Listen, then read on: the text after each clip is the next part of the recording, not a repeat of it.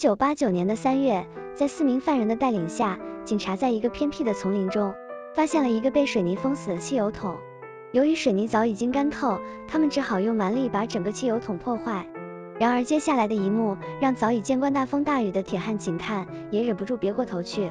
只见被破坏的汽油桶里有一具腐烂发臭的尸体，身上没有一具骨头是完整的。究竟这背后有着什么样的故事呢？请各位听我娓娓道来。大家好，我是 Eden，今日要说的是本频道最惨无人道的案件——四十四天的地狱女子高中生水泥埋尸案。古田顺子是一个有魅力的十六岁女孩，出生在崎玉县，就读于崎玉八朝南高中三年级。她不喝酒，不抽烟，而且成绩优异，深受同学和老师的喜爱，是所有人眼中的好学生，而且早已经规划好毕业后及就业的准备，并已通过公司面试，可谓前途一片光明。然而，就像黑暗永远讨厌光明一样，学校内的一群不良分子对纯子感到十分厌恶，因为顺子越是优秀，就越会显得他们的失败。在这里不得不提到一个人，他就是宫野御史。他和顺子正好是两个极端。如果说顺子是所有人眼中的好学生的话，那么他就是所有人眼中的坏学生。宫野是一个学校恶霸，性格横行霸道，热衷交际及斗殴。一九八八年三月退学中辍，聚集一群包含本案的中辍生，组成集亲会，逐步变成帮派混混，且为其中活跃的领导人物。据说他甚至与日本犯罪集团山口组有联系。因此，对于他提出的要求，学校内上至校长，下至同学，没有一个人敢对他说不。然而，对于他的请求，古田顺子坚定地说了一个字：不。不过，这里没有什么流氓爱上公主的戏码，这不仅让宫野对他记恨，最终也导致了他的悲惨命运。让我们把时间推回到一九八八年十一月二十五日，这天，宫也带领的吉青会正骑着摩托车在岐玉县三乡市内游荡。途中碰巧遇见了刚打完工骑着脚踏车正要返家的县立八朝南高中三年级学生古田顺子。这时宫野御史回想起了之前顺子对他的拒绝，命令同伙踢倒了顺子的自行车，说你去把他踹倒，之后就交给我。于是同伙就骑着车接近顺子，用左脚狠狠地从他的腰部右方踹下后，将摩托车骑到转角处观看。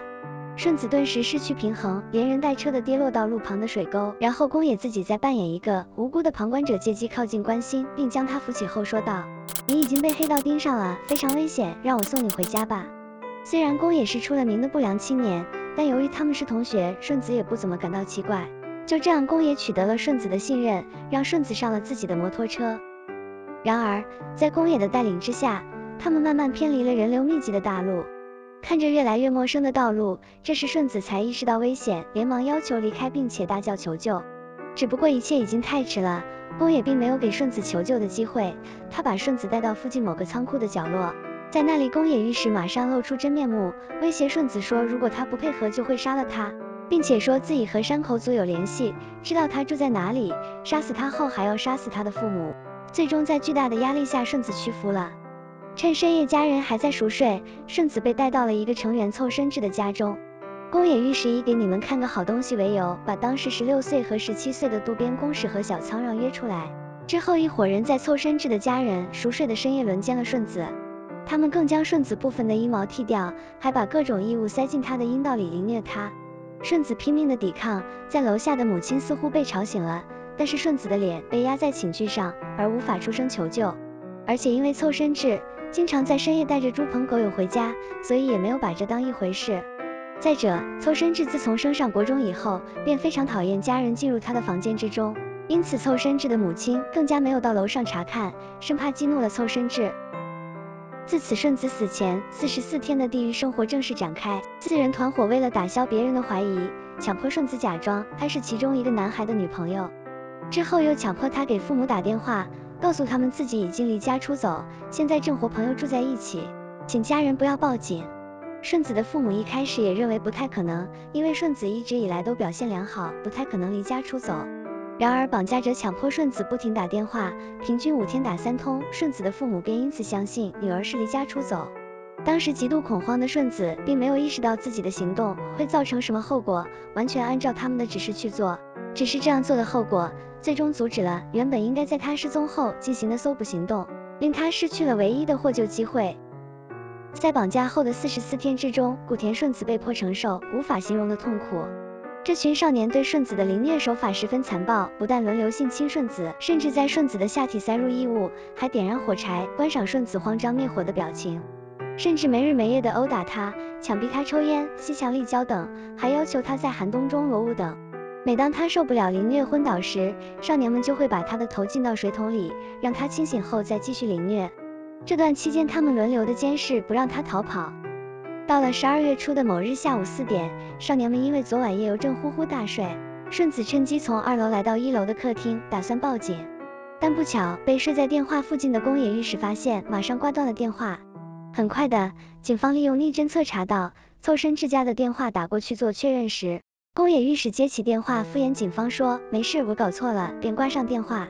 宫野御史和小仓让因为此事对顺子的凌虐手法也更加残暴，打他、踢他，甚至还为他稀释强力胶，强灌他威士忌等酒类，以此为乐。除此以外，为了惩罚他，私下打电话报警，他们甚至在顺子的脚上点燃电油，让他们燃烧相当长一段时间。正是因为这些伤害，他在四十四天里几乎有一半的时间都无法行走。他不断的恳求他们结束这一切，让他回家，但他们不听。当时日本有一位演员叫做武田铁矢，他曾唱过一首歌名叫《声援》，里头有一段歌词是加油加油。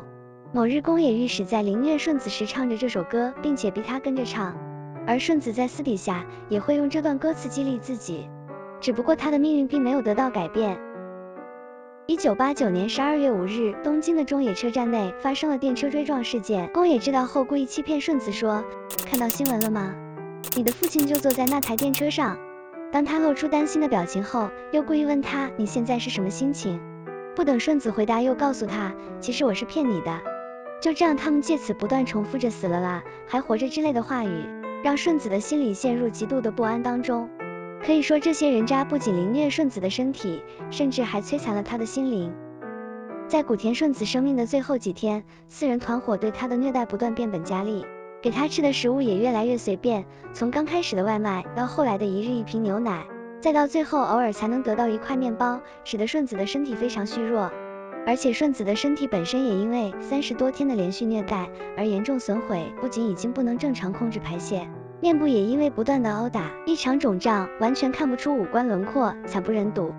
最后，在一九八九年一月四日，监禁第四十一天，宫野为了打发时间，要求顺子和他玩纸牌麻雀。出乎意料的是，尽管顺子的身体和精神都在一个极差的状态，但他还是大获全胜。最终，少年们恼羞成怒，并将怒气发泄在顺子身上，再次开始殴打他。这时的顺子已双脚腐烂，无法移动，只能在地上任少年们用殴打，时间长达两小时。据法庭上的文件披露，在最后一次施虐的时候，他们甚至用上了铁棒和钢球。隔日，由于饱受殴打、脱水和营养不良，顺子最终不堪凌虐而死亡，结束了这四十四天的地狱。隔天五日早晨，宫野御史为首的四人将尸体用毛巾包住，放在旅行袋内提上车，之后将顺子的尸体连同他的书包一同放入从附近工地偷来的汽油桶里，倒入水泥。水泥是宫野从他以前工作的地方拿来的。最后用水泥将顺子的尸体连同由长渊刚主演的蜻蜓的最终回录影带一起封死。这是因为顺子一直很期待这部连续剧的完结篇，而被绑架的那一天正好是精彩的大结局。但是他却没能收看到，曾有几次听他说过很遗憾之类的话，所以宫野才想把录像带一起放进去。虽然这对顺子和其家人并无实质上的帮助，但这却是宫野在这起案件中唯一看得到人性的地方。但关于此事，宫野被逮捕后对警方供称，与其说是可怜他，倒不如说是怕他变成鬼来找我。到了上午八点。他们计划把这个装有水泥和古田尸体的汽油桶扔到海里，但是将车子驶至江东区若州十五号地若州海滨公园工地时，因为怕暴露自己的车牌号和可疑的行踪，便将这个汽油桶丢弃在了工地的角落里，开着车扬长而去。不过应该这么说，如果他们真的把这个汽油桶丢到了大海中，那么恐怕这件事便会神不知鬼不觉的收尾，而古田顺子的下落恐怕将永远是个谜。事情完结之后，少年们将汽车后备箱彻底清理干净，并且回到凑身之家的二层，将古田顺子被监禁过的所有物品都一股脑打包装到车里，开车去海边，一股脑全都烧掉了。可以说，古田顺子案在此时，大部分可见的证据都被破坏的一干二净。然而，在处理好尸体以后，他们却没有因此收敛，反而变本加厉。在一九八九年一月二十三日，宫野御史跟小仓让因为在足立区内把一名坐台小姐带入宾馆施暴，被林濑署警方以妇女施暴罪嫌逮捕。同年三月二十九日，东京都足立区林濑署的两名搜查员来到练马的少年收容所，提条宫野御史跟小仓让，因为在搜索他们的家里时发现了女用内衣，警方认为他们可能还有涉及其他刑案，因此来这里问口供。你怎么可以杀人呢？对这句搜查官随口说说的一句话，宫野御史误以为其他的少年们对警方供出顺子的事，便回复道：对不起，我杀了他。搜查员听了大吃一惊，因为他原本只不过是想要套话罢了，这才同时揭露了自己与凑伸志将之前失踪女高中生顺子杀害的事。警方之后依他们所提供的说辞，抵达江东区的若州，果然发现了顺子的遗体与水泥桶，但警方依水泥桶的重量研判，这重量不是两个青少年能搬运的。经搜查后，才将剩下的小仓让、渡边公使两人逮捕。检方以诱拐、猥亵、性侵、谋杀和抛弃尸体罪起诉少年们。因为受到日本少年法的保护，他们的名字和外貌也受保护，以少年 A B C D 做代号。但周刊文春于同年四月二十日，还是以禽兽不受人类权利保护的说法，将所有人的名字公诸于世。日本民众集体挞伐四名少年的行为，直至今日还在肉搜四人的下落。最后，宫野御史被判处二十年有期徒刑。二零零七年假释出狱后改名。小仓让被判五年至一零年不定期徒刑。一九九九年刑满释放。之后再犯下案，判处四年有期徒刑，现已出狱。渡边公使被判五年至七年不定期徒刑。据传他在少年管教所受欺凌，患上人群恐惧症。一九九五年刑满释放后便足不出户。凑身至被判五年至九年不定期徒刑。一九九七年刑满释放，但于二零一八年八月，在街上疑因泊车问题用棍殴打一名男子，并用折刀刺伤对方颈项，令其流血。最终以杀人未遂罪逮捕，引起民众不满，认为他根本没改过自新。